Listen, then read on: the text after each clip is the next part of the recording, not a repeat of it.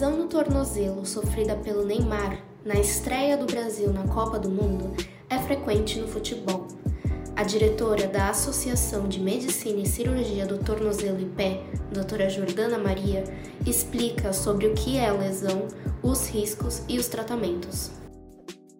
Olá, tudo bem? Sou Jordana Bergamasco, especialista em cirurgia do pé e tornozelo, e eu vim para falar um pouquinho sobre a entorse do tornozelo.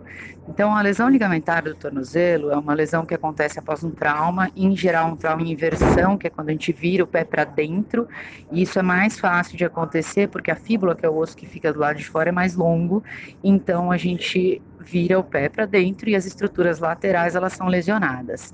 É, tem alguns fatores de risco, por exemplo, quem tem uma deformidade no pé, um pé mais cavo, com um arco mais acentuado e o tornozelo mais para dentro, um tornozelo varo, que a gente chama, tem mais risco de ter essa lesão. Mas é uma das lesões mais comuns que a gente encontra no esporte e o tratamento, de maneira geral, ele é conservador. O tempo de tratamento depende muito do grau de lesão, então a gente classifica essas lesões em grau 1, 2 ou 3 de acordo com a quantidade de fibras dos ligamentos lesionadas e uh, varia o tempo que a gente vai manter imobilizado ou realizando fisioterapia e tudo. Então, no primeiro momento, a gente faz gelo, medidas de proteção, então, uma imobilização e analgesia.